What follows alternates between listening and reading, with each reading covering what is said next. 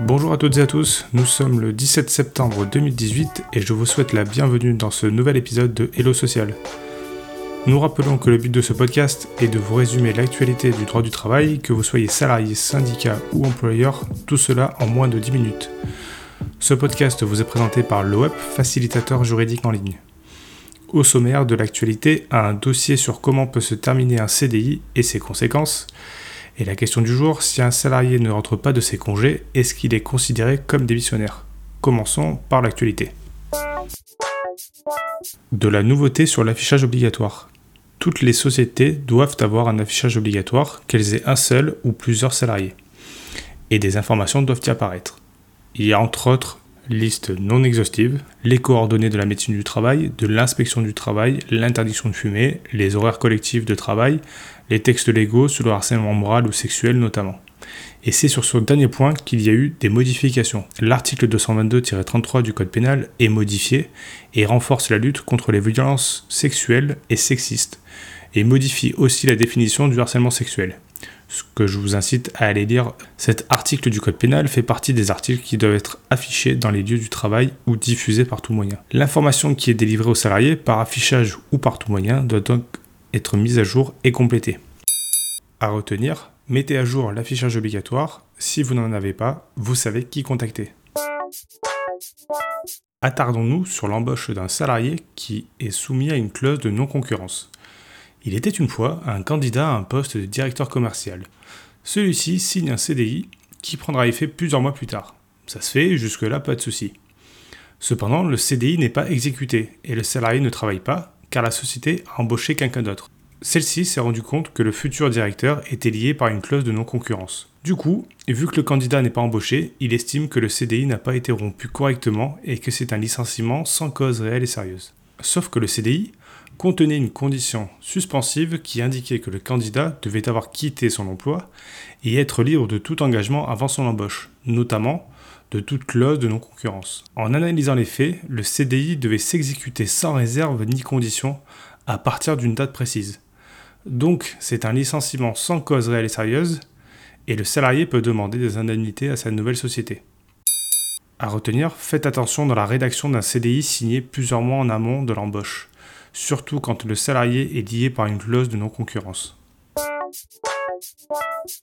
Encore une prise d'acte de la rupture? Ouais. Un petit rappel sur la prise d'acte de la rupture. C'est un manquement suffisamment grave de l'employeur, tellement important que le salarié qui s'estime victime de ce manquement rompt le contrat de travail, car cela empêche la poursuite de la relation contractuelle. La prise d'acte doit être reconnue par la juridiction prud'homale par la suite. Si c'est justifié, c'est considéré comme un licenciement sans cause réelle sérieuse, et avec indemnité de licenciement, dommages et intérêts, possibilité de demander le chômage. Si la prise d'acte n'est pas justifiée, le salarié est considéré comme étant démissionnaire. Généralement, les prises d'acte vont concerner le non-paiement régulier du salaire, le harcèlement, etc.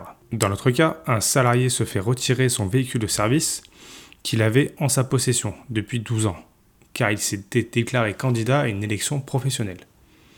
Le salarié prend donc acte de la rupture devant le comportement de son employeur.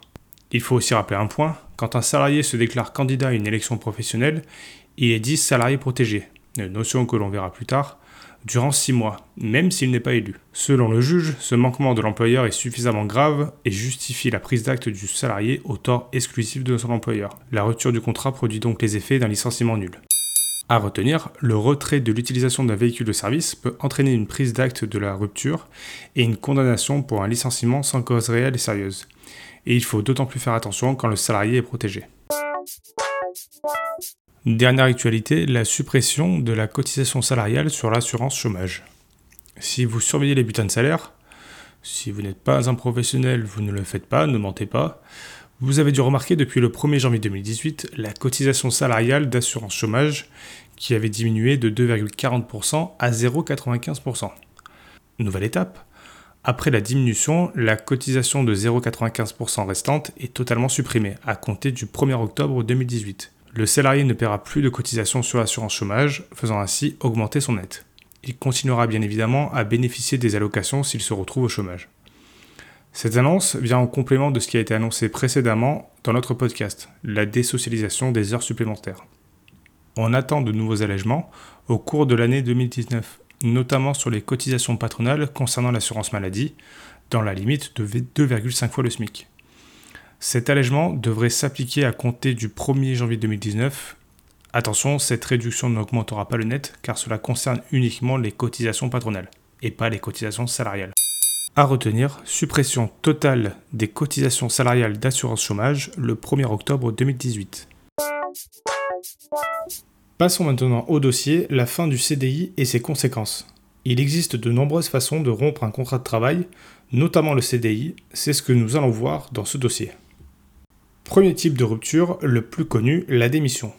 Tout salarié peut démissionner de son poste, c'est une rupture unilatérale, le salarié peut partir même si l'employeur n'est pas d'accord.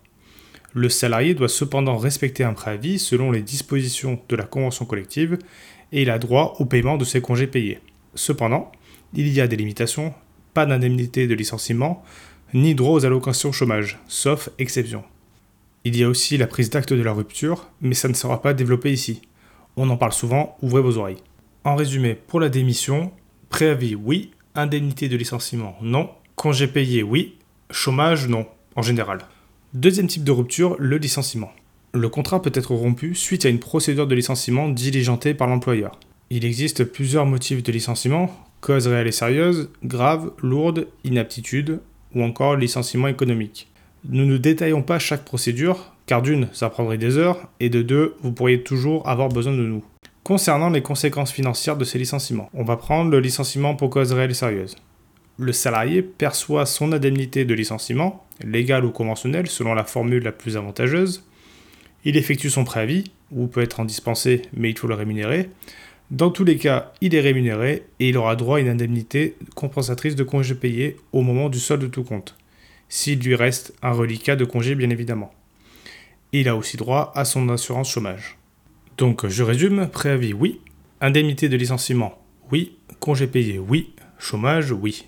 Concernant maintenant le licenciement pour faute grave, le salarié ne percevra pas d'indemnité de licenciement, mais il a droit à une indemnité compensatrice de congé payé au moment du solde de tout compte, ainsi qu'à son allocation chômage. Il n'y a pas de préavis à effectuer. Je résume, préavis non, indemnité de licenciement non, congé payé oui, chômage oui. Concernant le licenciement pour faute lourde, le salarié licencié pour cette faute ne percevait pas d'indemnité compensatrice de congé payé. Sauf que la jurisprudence et les juges reviennent de plus en plus sur ce principe et que l'indemnité de congé payé est toujours due pour les salariés licenciés pour faute lourde. Le salarié a toujours droit au paiement de ses allocations chômage.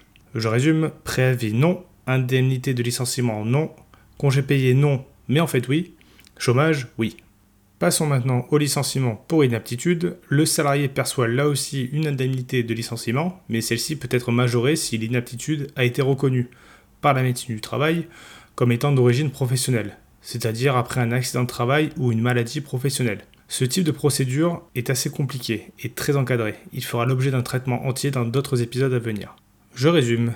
Préavis, non, sauf si d'origine professionnelle, dans ce cas, oui. Indemnité de licenciement, oui. Congé payé, oui. Chômage, oui.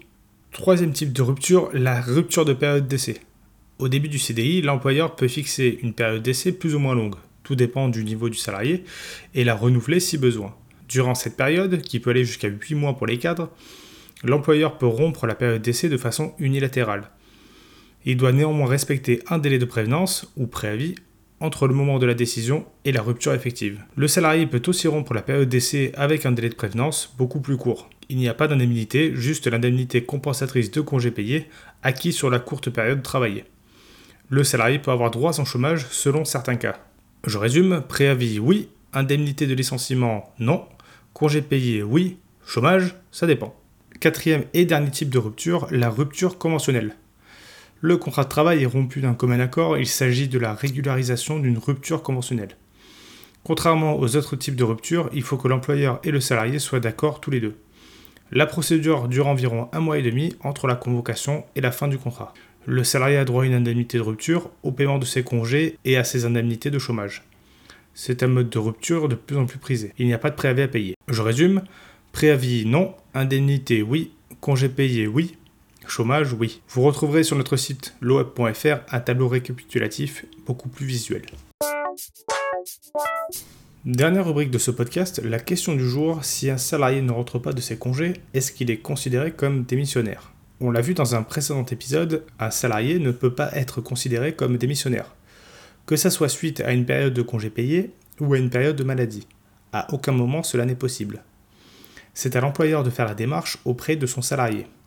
Si un cas comme celui-ci se présente, il faut que l'employeur envoie une mise en demeure au salarié afin de lui demander de reprendre son travail ou de justifier son absence. Si la réponse n'est pas justifiée ou si le salarié ne répond pas, l'employeur peut déclencher une procédure disciplinaire pouvant aboutir à un licenciement pour faute grave.